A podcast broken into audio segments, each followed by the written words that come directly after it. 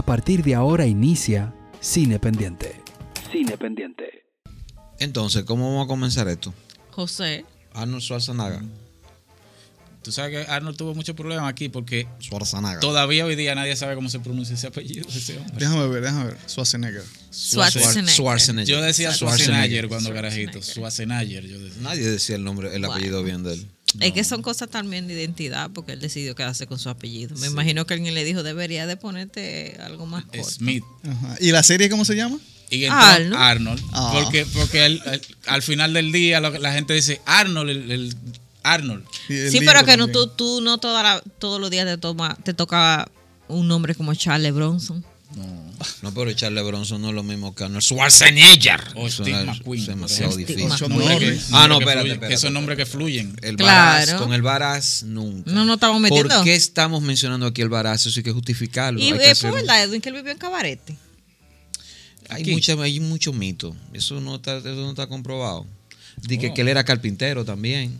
No está En bien, la- pero él pudo haber sido de todo. Pero 55. como, como que viviera aquí es como Son raro. mitos. Sí, es raro. Esos son mitos. Eso no está comprobado. Es divertido, pero no está Sí. comprobado. No, pero deberíamos de buscar eso ahí. Que aquí bebía Steve McQueen. Sí, está interesante. José Haas hubiera dicho eso. Lo habría murió revelado hace muchos años. Sí. Tuviera foto con Quiz- él. quizá dije. hubiera Y Don Eli no tiene una en foto el con año Steve McQueen. Qué raro. 1955. ¿Eh? Don Elis Ey, no Pérez. hablar de los muertos. José Haas. Don Elis Pérez debe de tener alguna foto con Steve McQueen cuando vivía. Porque él tiene una foto con todo el mundo. En, con en el taller de carpintería. Quizá Don Eli Pérez, mira, Don Eli Pérez quizá no puede. Puede decir. ser, si dar la velocidad Sí, de eso. En el taller de carpintería de Steve McQueen. Señores, Ahí ¿Cómo? empezamos. ¿cómo le entramos a Arnold Schwarzenegger? A ¿Cómo esta, a que- esta cómo que le- miniserie ¿Cómo que le entramos? de la N roja, del hipocampo, del hoyo negro, del abismo ese que es Netflix. Porque, Netflix. porque yo soy la única que tiene una copa. ¿Qué, qué? No, no, ya, no susurren, que estamos en el aire. Cuéntame, José Maracayo. Bueno, Arnold, no he visto la parte de política. Me falta Ah, ver esa coño, ¿y parte. qué tú haces aquí sentado hablando? No, para rellenar Deberíamos espacio. de empezar con lo que la terminamos. Exacto, como que más o menos, ¿eh? Ah, José, ¿la ya, terminaste? José Aquino. Sí. Ah, pues dale. Sí, pero obviamente todo lo- toda la gente de nuestra generación le tenemos un cariño especial a, a Arnold, porque tal como lo menciona en el documental, él, él fue parte de, la- de los actores que abrieron una, Disculpa, disculpa, una etapa. Tal como lo menciona él en el documental. Exacto. No, Ok, claro. El documental es una apología a, a él. Yo, él seguro que es el, el productor, el, todo, Narcisista y todo. Si no dudo Está que él mismo pro- lo dirija. está de productor ejecutivo Albert Hughes. Que Ah. me veo motivado a pensar, porque estoy buscándolo aquí, pero no veo la ficha técnica, no, no, la de IMDB, no, no, no encuentro ni siquiera el documental. Pero Albert Hughes tiene que ser los hermanos Hughes. Debe ser. De los, De los Hughes de allá. Sí, de Menas, de Menas to Society, del libro de él, de Eli, que mala esa, bueno, floja. Y From Hell, From Hell, sí. del Presidents también, que es muy bueno. Sí. Entonces, José. Pero sí, eh, Arnold Schwarzenegger es un tipo que él, él fue parte de una generación de actores que rompieron con el esquema que había en el momento del- de, los héroes, de los héroes de acción, que no eran tipos necesariamente fornidos, muy, muy musculosos. Sin embargo, él fue de los que, de los que rompieron ese, ese, en ese momento con ese esquema, con películas como Conan, que fue la, la que, lo, la que lo explotó, lo que lo llevó al gran éxito.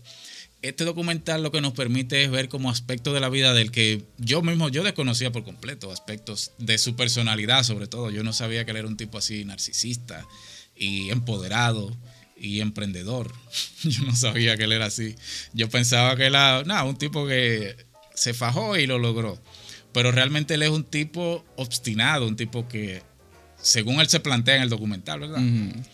Y, y le fue bien en su carrera, en su vida, porque hay una cosa, el, el salto que él dio del, de- del deporte al, al cine, a él se le dio bien, porque en ese momento el fisiculturismo era, era algo reconocible, era un deporte al que la gente lo, le ponía atención.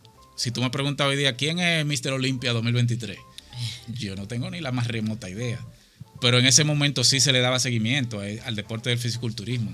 Fíjate que lo pusieron incluso en el, en el museo en el museo, de- se me olvidó, en qué museo fue que lo pusieron a, a- a exhibirse como, como campeón. Es decir, la gente le daba seguimiento a eso. Oh, en el Chelsea. El, el- el de Whitney, en el Whitney. es decir, es, que- en el, es en el barrio Chelsea de, de Nueva Sí, York que está, en el sí. Museo Whitney. Sí. Fue una suerte como de expo de arte ahí. Exacto. Y él hizo un performance como, Ajá, como, fisicu- como fisiculturista. Lo que quiere decir que en, en esa época la gente le daba seguimiento a, ese, a esa actividad. Y ya cuando él pasa al cine, ya él era una personalidad. Eso es algo que yo no también desconocía de su carrera.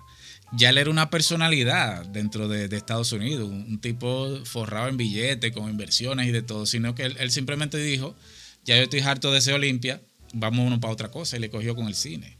Es decir, que el documental, aunque sea una apología a Arnold, nos permite ver muchos aspectos de su vida que desconocíamos. Yo, yo siempre digo que en esas épocas uno veía el resultado final del trabajo de la gente, pero no- uno no conocía los detalles porque no había tanta información. Y creo que esta, esta época de la información es la que nos permite conocer todos esos detalles de qué pasó aquí, qué pasaba, cómo él llegó aquí, cu- cuánto tiempo duró para lograr esto, qué, quién era antes, dónde nació. Ese tipo de cosas uno no lo sabía antes de los actores, ni de las figuras importantes. Creo que más que todo eso, eso es lo más llamativo del documental, conocer todos esos detalles. Y re- la nostalgia de uno recordar cuando él hizo Conan, cuando hizo Comando, cuando hizo Predator, etcétera. Creo que yo me lo gocé muchísimo por eso, porque yo admirador de, de esas películas. Y la rivalidad con 100%. Stallone. La rivalidad con Stallone, que se mantiene hoy por hoy, porque Stallone sacó hace poco una serie eh, y ya él tiene una serie también, ma- malísima por cierto, horrible, lo peor que yo he visto en este año como serie, pero está la rivalidad con... Qué dramático. Sigue la rivalidad con, con Stallone. Yo, yo sí creo eso, que tal vez uno tuvo esa época privilegiada de que la vida personal como de esos personajes no, eh, no era como lo principal, obviamente. Habían cosas que se sabían porque había espectáculo y farándula, pero no era la información que privada, privaba, primaba de los, de los artistas. Eh, cuando hablábamos de The Mother, que es con Jennifer López, yo me recuerdo que yo decía Jennifer López y José decía J. Lo. Eh, y ahora es un poco difícil tú separar eh, la celebridad eh, de, de- de- del, del performance, del, del oficio, ¿no? De, de actor que es recrear vidas ficticias y todo ese tipo de cosas, porque como personalidad famosa, eh, la carga es muy fuerte y están súper expuestos. A mí con, con Arnold me pasó eso, que yo fui de eh, oh, sí, Terminator. Tú sabes, porque Terminator es la, la película favorita de mi mamá. Así. Entonces yo decía, bueno, pero claro, obviamente, más allá del mito, del ícono, eh, yo desconocía completamente eh, la vida de él y de dónde le había venido, vagamente lo del fisiculturismo, pero después todo lo demás lo desconocía.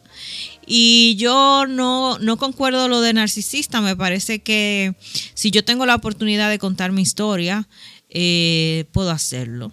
Y nadie mejor que yo sabe contar eh, lo, que a mí, lo que a mí me pasó, que es lo que me parece pues interesante, porque él no se guarda nada.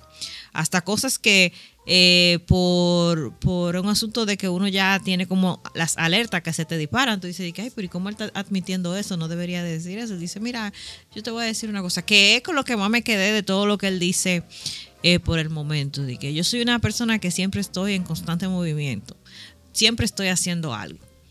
Eh, y por eso yo no tengo tiempo de sentarme a contemplar si me siento bien, si me siento mal, si estoy deprimido. No, no. Yo tengo que seguir, seguir, seguir, seguir. Eh, todos los días eh, tengo que estar haciendo algo y cada meta.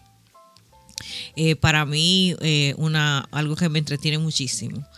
Y cuando decidió ser actor, que José decía, que bueno, voy a ser, voy a ser actor porque se hartó, él dijo, bueno, eh, yo quiero ser, quiero estar en el cine porque como que me atrae ese mundo. Pero desde el primer momento él dijo, yo no, yo no voy a ser ningún actor de carácter. No, yo voy a ser una estrella. Una estrella que es otro concepto. Yo voy a ser una estrella y voy a ser fiel a eso, a una estrella. Ahora que uno está en estos tiempos que, bueno, yo es un poco complicado uno a, a- a esta edad tan joven, ¿no? uno aquí que, que, que es tan joven y todo esto, decir que en estos tiempos ahora, la gente de ahora. eh, no, no, no tienen como nosotros que era algo tan definido quiénes eran los protagonistas de ese tipo de, de historias y la, la, la respuesta de eso. En el documental se habla de un tiempo político muy específico que ellos dicen éramos grandes. Estados Unidos todo era grande, todo era grandilocuente Ah, sí, sí. y eso afectaba el cine. Y tú dices, wow, mira cómo todo se cierra y cómo todo forma, formó parte eh, de un discurso que tú lo ves como mero entretenimiento, formó parte de la consagración de un discurso político de nosotros, la gran nación. Sí, America Great Again. As- as- ¿Tú me entiendes? Entonces, como tú dices, como que todo eso formó parte de ese ideario de que nosotros somos grandes, de que nosotros somos fuertes, de que nosotros lo podemos todo. Y qué mejor que una super máquina que no tiene sentimiento, eh, ser el, como el ícono de, de, de eso. Entonces, el cine nos da eso, nos, nos permite analizar esas figuras en esos contextos tan interesantes, que fue lo que me quedó eh, eh, del trabajo de Arnold. Su disciplina, eh, su entrega, su compromiso con él mismo, de independientemente de yo tengo un criterio que tengo que cumplírmelo a mí. Y yo tengo que estar conforme eh, con lo que yo diga. con lo que yo haga, ¿no? Lo que yo hago, lo que yo digo debe de ser como, como lo mismo y, y- y perseguir ese fin y no bajarle nunca, nunca bajarle, Eh, porque a Arnold no le baja en ningún momento. No, no, el tipo siempre. Este, y bueno, la consecuencia lógica que en estos días hablando de Spider-Man, que con un gran poder viene una gran responsabilidad. Y eso termina siempre en la política. Y, y él optó por eso. Y era siempre, y fue siempre eh, como lo más lógico es que en California llegue una gente famosa a hacer política y que nos burlemos de eso y que sea un fracaso total. Lo que él hizo en su gobernación era para mí completamente desconocido. Es decir, para mí fue simplemente una oportunidad, eh, un chepazo que él, que él llegó ahí, ganó y nada, fluyó, hizo su periodo y eso nada, sin pena ni gloria. Pero fue, aportó, escuchó, eh, tendió puentes, eh, marcó una diferencia, utilizó su arraigo, se guayó como el mejor, eh, porque no sabía. Pero tiene una, una capacidad que lo que diferencia a la gente que lo logra, ¿no? Ese carisma, esa capacidad de, de él encerrar eh, a mucha gente y de utilizarlo en, en favor del bien común. Eso, con eso yo me quedo eh, con Arnold. Y que independientemente de todo, permitió, que yo pensé que lo iba a olvidar, hablar pues de ese pequeño resbalón que tuvo eh, de ese asunto extra, extramarital. Bueno, yo pienso que sí, hay, hay mucho de narcisista en Arnold Schwarzenegger, eso es lógico, ¿no? Eh, que alguien que llegue desde su pueblo, desde la forma en que fue criado, eh, obsesivamente... Bueno, el fisiculturismo es un culto al cuerpo. Obsesivo, Totalmente. obsesivo con, Gracias. con el cuerpo, pero no solamente eso, sino que eh, maltratado por un padre nazi, de, de simpatía nazi, que los golpeaba consistentemente a él y a su hermano, que ambos competían, los ponía a competir por el afecto del padre, se regodeaba en eso. Eh, como él decía que su hermano y él iban por un camino oscuro hacia la escuela, el hermano le daba muchísimo miedo y él se regodeaba cuando el hermano mayor no podía eh, apartarse de Arnold Schwarzenegger, de Arnold, porque no tenía miedo. Y el hermano sí. Eh, este tipo de personas no son normales. Creo que eso lo conversamos Maracayo y yo cuando le pregunté hace, uno- hace un par de días. ¿Tú la estás viendo? Sí. Y llegamos, y llegamos a eso, ¿no? Eh, de que este tipo de figuras hay algo que se les rompe, o nació con eso roto, que es un sentido, eh, no voy a decir de inhumanidad, pero muy cercano a eso. O sea, él explica ahí cómo procesó la muerte, primero de su hermano y luego de su padre, no le afectó. Por lo menos, por lo menos en el plano visible, funcional, no le afectó para nada. Eh, yo creo que eso, este documental, muy convencional, hecho a la usanza de Netflix, o sea, nocivo desde su arquitectura, por supuesto, pero tiene enseñanzas interesantes, pues es importante ¿no? que, que uno lo pueda ver y, me parece súper interesante, repito, súper interesante. Lo de ser estrella es lógico. Eh, para ser un actor de carácter y pasar ese siguiente nivel, hay que lidiar con emociones, hay que lidiar con sentimientos, hay que lidiar con pasados, hay que sufrir, hay que descender a ciertas profundidades en las cuales Arnold Schwarzenegger, Schwarzenegger no está dispuesto, porque lo entiende como fracaso, no, no está en su credo. Él, lo- él- él lo plantea, por, por Sí, lo menos lo plantea. sí. Pero, Sí, eso él tú, lo dice, pero eso tú él lo- conoces tu límite Él también. lo, él lo no dice, interesa él lo eso. dice, eso no está, eso no está en su credo, Sí, sí. él no lo quiere hacer, no lo intentó siquiera. No, él dijo, ah, que Sí, tengo pero yo estoy diciendo las cosas como son, ¿no? que yo tengo Estoy- que llorar. Estoy diciendo No, las Sí, cosas yo también como digo son, las cosas O como sea, son. ¿Qué vaina Olvídate de eso. porque tú me estás haciendo una observación como que, ah, espérate, pero lo dijo. No, pues yo lo estoy diciendo también.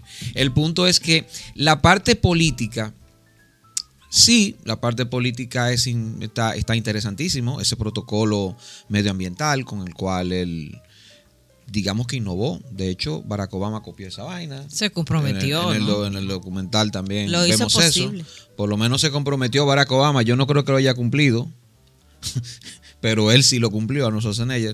O sea, yo creo que sí, que es interesante siempre conocer a, a alguno de los héroes. Ahora bien, lo más cerca que estuvo Arnold Schwarzenegger de hacer una actuación con un tinte dramático, serio y, y digamos donde él se vio muy comprometido, es precisamente en Depredador. Y no se habla de Depredador. Eso yo me como que me quedé esperando. De hecho, hay muchos análisis que se hacen de Depredador, que, y varios, yo he leído más de un ensayo, donde inclusive hay una hay un trato entre estos hombres casi homosexual. Y, y la verdad que y la, diciendo que sí. y la verdad es no. que esa película Tú estás diciendo que hay- sí. habría que repetirla y verla con estos ojos. Sí, hay que No, repetirla. Pero me sí. llamó, me llamó mucho la atención eso, que no haya hablado de Predator. Para y Predator mí- fue un super éxito, ¿eh? Ahora que tú lo dices, que yo estoy dándome cuenta que no, que no, no, se enfocan en la película. No, no habla de Predator. Sí y en Predator le coge lucha, señor. ¿Tú no te acuerdas vaina? La presentan, presentan una imagen de Pero Predator. Por- presentan Claro. cuando él se da la mano con, con, Con. con vainita. Sí, sí, con Apollo Creed, con Sí. Bird. Bird Young era. No, no, Carl Weathers. Carl con Weathers. Carl Weathers. Pero eso, No. pero eso, es lo- eso es todo lo que sale. No, no, y O hay sale otra, Bill algún- Duke, el personaje de Bill Duke con el indio, yo creo, o, o uno que como parece latino. Ahí hay, Sí. ahí hay algo. Pero sale en, la- en el documental esa escena. No. Pues No. sí, la, la de la mano sí. Es, es solamente La de sale. la mano sí, nada más sale Sí. eso. Pero qué raro, ahora que yo le estoy dando Ah. mente, porque es que esa es una de las películas icónicas No, de la no, él, sale, ahí él sale, él sale eh, Sí, raya- rayado, en un momento dado rayado. Sí. Sí, sí. Pero, pero yo creo que es una película donde vemos un Arnold muy vulnerable. Que quizás no la quiso Qui- poner por eso, porque él estaba planteando su lado más Claro, más quizás es el lado- lejos de la, de la historia. El lado más vulnerable de Arnold Schwarzenegger como actor es esa Predator. Luchando contra algo súper desconocido que él no podía Sí. siquiera, bueno. y muy superior a sí, él. sí, sería, sería una traición a la imagen que le estaba presentando. Es cierto, pero yo no sé porque realmente para mí Predator y Terminator están en el tope de, de sus películas. Yo también estoy de acuerdo contigo. José Maracayo. No, eh, a mí me hubiese gustado ver la visión desde otra óptica, o sea, de otra mirada, no una autobiografía. Sí, señor. Hay un libro famoso, el libro que es una autobiografía también. Me da por pensar como que él le está poniendo traba a gente que quiere escribir sobre él. Sí, me, da, sí. me da por pensar sí, eso. ¿ah? Sí, sí, sí, sí. Así mismo es, te lo, Sí. te lo voy a mostrar en un momentico. Ah, sigue, bueno. sigue ahí, sigue ahí. Voy a buscar algo. Y como vimos, esta, esta serie es totalmente controlada por él, narrada por él, protagonizada por él y todo eso. Aún así, eh, confiesa cosas. Sí, yo creo que me da a pensar que si confiesa esas cosas, imagínate todas las cosas que no confiesa. Yo creo que eran, por eso ¿Eh? él quería, él quería tener un control total Sí. en esta autobiografía para él decir, eh, espérate, yo lo voy a decir, pero lo vamos a ponerle, vamos a ponerle mucho, una, una, una, una capa larguísima, qué profunda de barniz. conspirativos. Claro. Sí, no me sí. gusta eh, cómo presenta al padre. Eh, lo presenta como tú dices, como un nazi. Pero vamos, ¿qué, qué eran todos los, los alemanes austriacos en esa época? Eran nazis, todos eran nazis. Claro que sí. Sí. Es como, Empezando dice, por ahí, como ¿no? que dice Doña Consuelo de los Trujillitas. Después que mataron a Trujillo, aquí habían cuatro Trujillitas y, y siete millones de, de nacionalistas. Claro. Después que lo mataron. Este.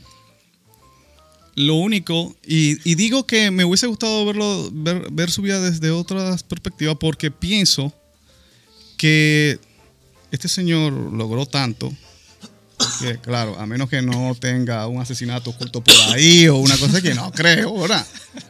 Que lo único que puede, tú me entiendes, Eh, O sea, contrastar con los inconcebible, logros. es inconcebible Bueno. para ustedes, una Bien. gente, que no, haya matado a nadie y que lo No. única mella que pudiera tener es algo extramarital. No, yo digo que, Que, tuvo un hijo con, la, con una persona que trabajaba en su casa. Para ustedes es inconcebible eso. Mira, yo, yo te- Así era la gente de antes, que lo más que hacía era que tener un hijo en la calle. yo, yo lo que digo es que, ¿por qué mostrar ese, ese control férreo de su vida, que hasta podríamos decir ese miedo de que cuenten tu vida? Porque no creo que tengas un muerto bajo la cama, no lo creo. Y verlo desde otra perspectiva, yo creo que le crece más, porque los méritos que este pana están ahí, exhibió, o sea, son, es algo extraordinario. Definitivamente. ¿Entiendes? Déjalo Pero que cuente ustedes otra desde el gente. minuto uno le están diciendo narcisista. No, no, pero bueno. Es una persona que controla, que controla su narrativa. Sí. Lo más lógico es que usted que la historia de Arnold la cuento yo, porque yo sí, soy pero Arnold. Steve Jobs era narcisista. Sí. Era algo más Ego. que narcisista. Bien, y él buscó, él no se atrevió a hacer su autobiografía. Él le cayó atrás a un tipo. Él no se creyó capaz de eso porque había un storyteller mejor de ahí que él quería que, lo, que le contara su historia como él la contaba. ¿Cómo así? Claro, por eso fue. No, No era porque el tipo le iba a arrojar otra cosa. No, no. y porque no. tiene una forma maravillosa de contar historias. No, pero que el pan había, eh, el pan había hecho la biografía de Albert Einstein. Y, Correcto. Y no que lo Nada ideali- complaciente. O sea, nada complaciente. No era La de- la de- complaciente. no era complaciente. No, no Hizo lo era. también la de Pero él no se iba a poner a contar Benjamin él mismo. Franklin. Pero él no es- pero Steve Jobs no se iba a poner como está Arnold sentado ahí contando su historia. Él Él, no, es- él no se iba a poner no, pero a él podía contratar un, un- un biógrafo como lo hizo Elon Ah, Musk. él podría buscarse ¿para un apologista, un apologista. Cualquiera. Y no lo hizo. Porque él que, o sea, él estaba seguro de, de que lo que él había logrado valía la pena de que lo contara otra gente. Sí. De que lo que él había logrado le superaba a él mismo. Oye, en su narcisismo. Arnold Schwarzenegger, digo, parece que no está consciente que lo que él logró, oye, lo super, te supera a ti mismo. No. No, no, él, él no está. él- Yo no, estoy por él- encima de lo que yo logré, yo voy a él contar mi está por historia. encima de eso. De hecho, ¿Tú me a mí, a mí me parece algo, este, un artículo muy interesante que yo leí de Mikel Echarri del periódico El País, y él comienza diciendo lo siguiente: Clive James, escritor australiano, describió en cierta ocasión al Arnold Schwarzenegger de 30 años, culturista de cuerpo recauchatado, recauchutado, recauchutado, como un condón lleno de nueces. Es más probable que Schwarzenegger leyese la frase. Según uno de sus biógrafos, Michael Blitz, autor de la desopilante crónica Why Arnold Matters, The Rise of a Cultural Icon, ¿Por qué Arnold es importante? El auge de un ícono cultural. El actor, político y antiguo atleta austríaco es un narcisista contumaz que intenta leer hasta la última línea que se publica sobre él. O sea, no Y hay eso nin- es malo, No por- hay ninguna duda de que esta autobiografía él Pero, la, eh, pero eso la- es la malo, supervisó hasta el último momento. Bueno, si tú quieres hacer una biografía Mía. y una biografía donde quieras presentar colores, pues no es la mejor arma. Hubiera hecho, más sinceramente, el lo eso que está filmado ahí, que se llama película, que es una película, pero quizás no es cine, lo de Johnny Pacheco aquí, yo soy la salsa. ¿no? Donde se hace hasta una cosa, o sea, se hace, él hace su propia, dice algo, ¿no? Una entrevista Él a los sienta 70. las bases del yo, ritmo que va. Yo aquí no quiero que salgan la cosa mala, nada más cosa buena. ¿Y qué? Ah, empieza con una censura. Pero eso es un documental. Es Yo soy la salsa, un documental. Pero él sentó la base es, de es ese en ritmo sentido estricto, es en sentido estricto Arnold un documental. Uh-uh. No, No, no lo eso, es. eso es lo que a mí me, me preocupa del documental, que yo, lo- Y- y- incluso y- lo decíamos antes de empezar a grabar. Claro. Que yo decía, pero le salió todo bien al tipo. Eso, es, es factible eso, que a una gente todo le salga bien. No deja de ser una película de Arnold de los años 80. O sea, no Sí, deja de ser el mismo comando que yo, alegre, niño, me llevó mi hermano de padre, Alexis, al Cinema Centro a yo verla. Yo Y vamos, vi. que tiene su derecho, es su vida, Pero tiene claro, su, es- sí. es su dinero, lo puede hacer. Lo que yo temo es que le esté poniendo trancas legales a personas que quieran contar su vida. Eso me parece algo. Y el que viene del, de- de- del mundo del cine. Eso. Otra, otra cosa también es que como él tiene totalmente el control de lo que quiere presentar, también como que romantiz, le hace romántico al- algunas cosas, como por ejemplo el hecho de su niñez eh, austriaco. Antiguo imperio. Yes, sir. No era un niño, o sea, vamos, que no era un mendigo, ¿ah? No, para nada. Mira la casa ¿Mm? donde él se crió. No, esa casa. Pero lo que esa como él lo narra no se corresponde a lo que tú estás viendo. Porque él narra como que viene, ya tú sabes, de Irlanda. ¿Tú sabes? De Irlanda en la crisis de las papas. Y cuando, entonces, cuando vemos, esto un paraíso. esto Pero es- él habla de que él tuvo ¿Tú me un, entiendes? un- un, eh, una lucha interna porque en medio de toda la situación a él le gustaba todas las cosas norteamericanas y que era un sentido antipatriótico por el hecho de que eso estaba mal visto. Pero todo lo cool, todo lo fuerte, la narrativa del más grande, del más poderoso y de la gente chévere eran los norteamericanos.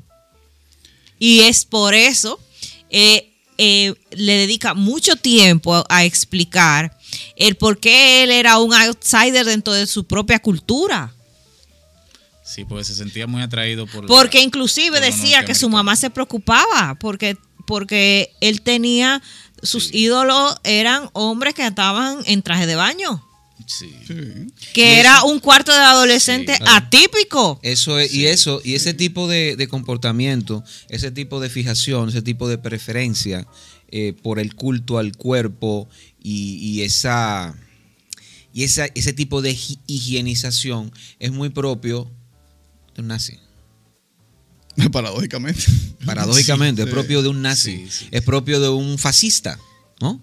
De hecho, es muy cercano a lo que tenía en mente a nivel de proyecto arquitectónico y proyecto artístico eh, Tommaso Marinetti, creador del futurismo, que fue el hombre que trabajó para el Duce y que inspiró a la arquitectura y, y a lo que se hacía de cine de propaganda respecto al Duce, cuando él se, digamos, se entroniza y se, y se consolida en el poder.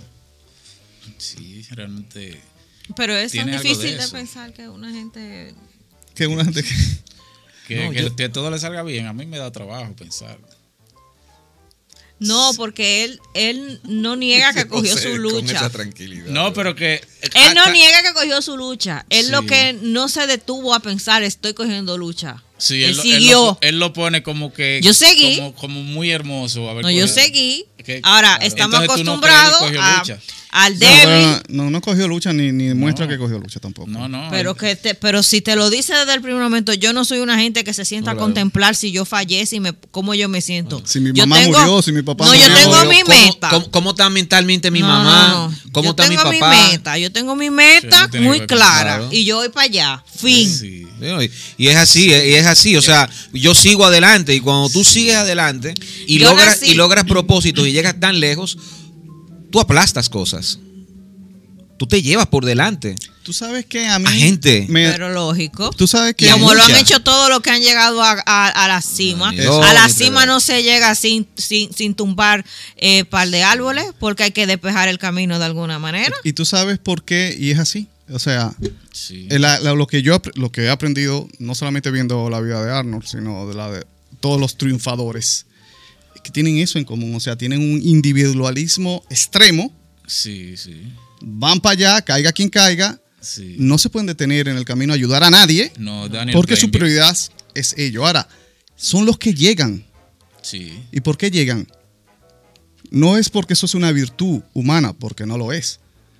Es que el sistema está hecho para esa clase de, Pero de- hay, de personas. Hay, hay una anécdota que él plantea como muy graciosa y muy bonita dentro de su crecimiento, que él engañó a un compañero para que se, de- para que se bajara del podio y él se quedó exhibiéndose Claro, y por eso algo- él ganó. Como algo gracioso. Él le dijo, Claro. ya vamos a bajarnos. porque ya vamos a porque- bajarnos porque yo Y quiero, el porque tipo ya dijo, el resultado Sí, está sí. pan. Y el tipo se bajó y él se quedó y él arriba se quedó ahí. mostrándose y él ganó. No, y cuando Y también... él dice, jaja, eso estuvo muy chulo. No, y él lo, y él lo celebra de que los Sí. smush. Sí. Sí. Lo dice smush, la Sí. mierda, la trampa, las mentiras. Sí, que eso habla de su personalidad, de que No, él es capaz de hacer eso. Y cuando hace el mea culpa de que su ídolo, ¿verdad? Le ganó a su ídolo cuando él dice, no debí competir. ¿No, no, no recuerdan eso? Claro, claro. Pero con- A Reg, Reg Parker, Con- Re- Reg, Reg Ah, Park, no algo así, no recuerdo el nombre. Reg algo. Exacto. O sea, él ahora, parece. ah, o sea, él ahora reflexiona sobre eso y dice, bueno, no debí competir porque este fue el hombre que me dio la mano, me ayudó. Ese sí lo ayudó, ¿ah? Ese sí lo ayudó, in- de- desinteresadamente. Y su esposa, que le dio Ah, sí, las. unos, tru- Consejos, unos- y unos sacudidas, trucos ahí de, de trucos ballet que lo hizo mover- único él, Para posar. sí. que es una de las marcas, una marca única de Schwarzenegger, el, Sí, sus poses. Claro, claro. O sea, le dio ese, ese, ese- valor. Y en el momento en que pudo regresarle el favor, no lo hizo. ¿Por qué? Porque él- por pensar en él. No, yo Sí, voy a ganar. O sea, yo te voy a ganar a ti. Eso chocaba con su camino de, de éxito. Sí, entonces yo, yo repito, es lamentable que todas estas historias tengan ese factor en común de que hay que pensar en uno de una forma extrema para poder llegar, porque el sistema está hecho para de esa forma, o sea, no hay otro. Sin embargo, y esto es spoiler, Una manera muy, muy, muy imperialista, ¿no? Sí. Por eso es que él dice, yo nací en Austria, pero I was made in the USA. Sí. Sí, y él Bueno, dice de- algo, un- de- Avasallante. de imperio a imperio. Exactamente. él dice algo que es un poco, que es disonante, es un contrapunto so- sobre respecto a todo lo que estam- lo est- estamos viendo en el trabajo, y es que él dice, yo no soy un self-made man. Yo llegué gracias a fulano, a fulano, a fulano, a fulano que me dio la mano, a Joe Wader, a que sé yo quién, a que sé yo cuánto. De ninguna forma soy un self-made man. Quizás eh, el paso del tiempo ha remordido un tanto la conciencia de Arnold Schwarzenegger. Qui- quizá quiero pensar eso. O a lo mejor es un poco de smush, de mierdería, como él dice, de mentirita, que él puso ahí Señores, pero a para ver, que quedar bien. no tiene nada en su corazón. O sea, pero no, que, pero es que, eh, que él ha planteado todo pero es, ahí. pero es que tiene que ver con, con el asunto de un reconocimiento. Además, en el fragor del momento y su sed de triunfar, tal vez no se va a sentar a contemplar esas cosas. Eso se hace después que se asienta la polvareda de usted está haciendo su camino. Y usted se puede sentar en su, en su, en su comodidad de, de- de tener 400 millones de dólares net worth. Sí. Ahí tú, Tú te sabes. sientas a admirar Ahí tú todos dices, los cuerpos que Pero la verdad, yo te puedo Yo ahí, decir, yo de- cuando a ti te dan tu, ca- tu carta de cancelación, tú no te pones a pensar y decir, la verdad que esta es una decisión que va a cambiar mi vida. No, amigo, no. Usted piensa eso al año y usted dice, eso era para yo ser humilde. y tú sabes, tú me entiendes. Pero yo creo que eh, analizando ahora, ya después que ustedes ya lo han destripado, lo han dicho nazi narcisista, que no me esperaba menos de- Narciso Schwarzenegger. de, de, de un personaje como ese, de que fuera una máquina eh, y del proceso de concebir eh, muchos de los proyectos. Me dio muchísima risa la historia de que inicialmente el debate entre los productores de Terminator era, era o O.J. Simpson o Arnold Schwarzenegger y que y que definitivamente no podía ser OJ porque yo no lo Dije que no, tú que no lo asociaba como una máquina de matar. Una máquina de matar y se atrás. Ese, momento, sale. ese momento sí fue, Sí, la verdad. fue espontáneo. La verdad que fue- Eso tiene que salir. No, no, no, Que, no, no, fuera- no. que nadie se imaginó que Jesse fuera una máquina de matar. Máquina de ja, ja. matar. Y, por ejemplo, la, la, eh, la rivalidad que ahora eh, eso ha, ha desaparecido hasta del reggaetón. Es que ya eso no se ve, ¿no? De, de, de- y la competencia, de que no, si él mata 20, yo mato 40. Eh, si él, si él le, le- le cortan un, un- un poco aquí, a mí hay que mocharme un brazo. Y si a él lo matan, no, yo soy inmatable. Pues soy una máquina. Y conmigo nadie puede. Eh, y bueno, todo lo demás. Pero yo sí, creo que, eh, y retomando lo que decía al principio, en tiempos como este, eh, es un acercamiento interesante a la figura del héroe, a la figura del protagonista de acción, a una, una, una cara asociada al éxito. De que, de que esa gente va a llevar a la gente al cine, de que, la, de que yo voy a pagar la boleta para, porque yo sé que yo voy a tener ahí entretenimiento, acción, escape eh, eh, y, y- y mucha fuerza. Porque eso nunca, eso nunca lo dejo de, de- de representar, ¿no? Que yo Sí. soy un tipo, un tipo fuerte. Y cuando no era un tipo fuerte, pues entonces, como dice José, cuando usted no puede contar algo muy serio, que debe de ser serio, tiene que ser entonces absurdo. Como twins y extremo, ¿no?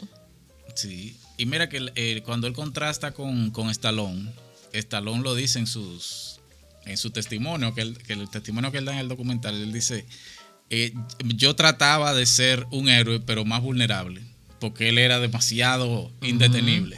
Entonces, para contrastar con Arnold, mis personajes siempre eran un poco más vulnerables, porque, coño, este tigre no, no lo para nadie. Hasta que llegó uno que estaba dispuesto a ensuciarse más, a romperse más, a, a- a partirse más la boca, a hincharse más los ojos que Bruce Willis. Sí. De repente uno entonces se identificó más con ese héroe. Yo por lo menos me identifiqué más a medida que fui creciendo con Bruce Willis, ese duro de matar, Sí. que con los otros y poco creíbles héroes de infancia. Sigue la conversación en nuestras redes sociales arroba cinependiente rd. Cinependiente RD.